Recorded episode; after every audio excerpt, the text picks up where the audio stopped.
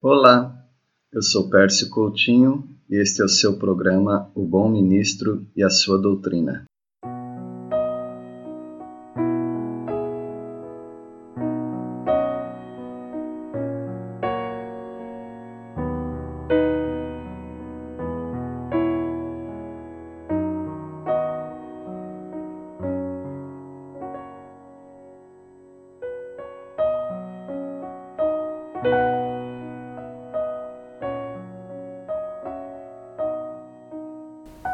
Uma retrospectiva da vida de José poderia ser definida e dividida da seguinte maneira: dos capítulos 37 ao 40, José é um prisioneiro, separado da família. Dos capítulos 40 a 45, ele é um benfeitor. Ele está reunido e reúne-se com a família. E dos capítulos 46 até os 50, ele é irmão, está residindo com a família. A vida de José realmente impressiona pelos detalhes, pela fidelidade e pela maneira como Deus conduziu toda aquela tragédia para a glória dele. E chega a hora de José se revelar aos irmãos no capítulo 45 de Gênesis. José estava naquela explosão emocional, pois ele tentou se conter por muito tempo. A carga emocional dele foi derramada, porém os irmãos nem tiveram tempo de processar aquelas emoções e por isso não conseguiram responder de imediato. Mas percebendo isso, José passa a contar o que aconteceu. Ele tenta acalmar os irmãos, fazendo-lhes compreender que o plano de Deus estava acima de toda a crueldade deles. É possível que José estava falando aos irmãos sobre proteção, plano de Deus, livramento, mas eles só tinham na mente vingança, juízo, condenação. José era um homem prático e queria conduzir os irmãos ao assunto principal, que era a preservação do pai e dos irmãos. Todo afeto por Benjamim foi demonstrado através do abraço, do choro.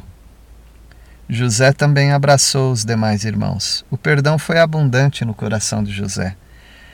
Faraó, interessante, não teve ciúmes ou não se sentiu ameaçado pela família de José. Pelo contrário, deu a eles as boas-vindas, planejou residência para todos eles. Faraó não permitiu que voltassem para Canaã em cima dos animais, mas ofereceu-lhes carros, ou seja, carroças. Faraó daria casas mobiliadas para a família de Jacó. Eles deveriam deixar as suas, os seus objetos, suas mobílias lá em Canaã. Um dia os irmãos de José levaram ao pai as roupas dele rasgadas e manchadas de sangue. Lembram? Agora José dá roupas novas e limpas para eles Assim é o perdão. O perdão verdadeiro, ele está em contraste com a vingança. Benjamim foi contemplado com dinheiro além de, de, das roupas. Foram feitas provisões para o caminho de volta ao Egito. José não os deixou sair sem uma advertência muito adequada àquela situação. José advertiu-lhes a não brigarem no caminho.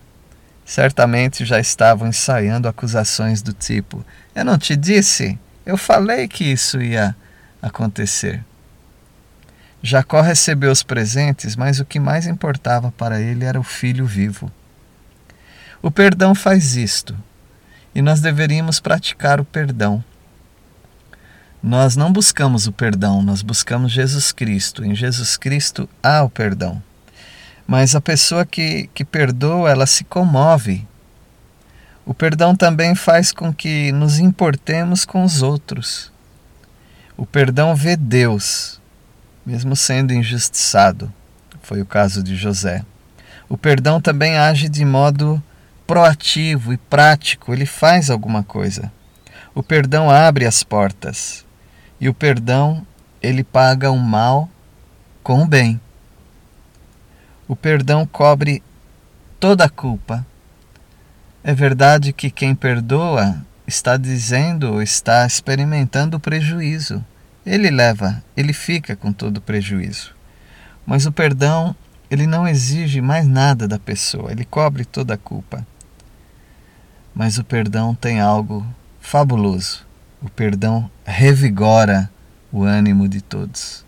Não apenas a própria pessoa amargurada que fica se corroendo é, quando ela aprende a perdoar, quando ela experimenta o perdão na vida dela e quando ela pratica esse perdão, ela vai sentir um novo ânimo, ela vai se revigorar, vai sair de dentro dela aquele dragão que estava consumindo, mas agora vai haver um refrigério para a própria alma.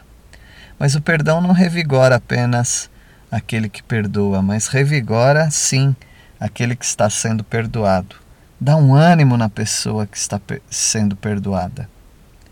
Em Cristo Jesus você tem o perdão. Em Cristo Jesus a salvação é completa. Você não precisa fazer nada exceto crer que Ele morreu, que Ele pagou as suas penalidades e dessa forma Ele está concedendo a você vida. Mas isso precisa ser é, aceito você precisa aceitar essa salvação.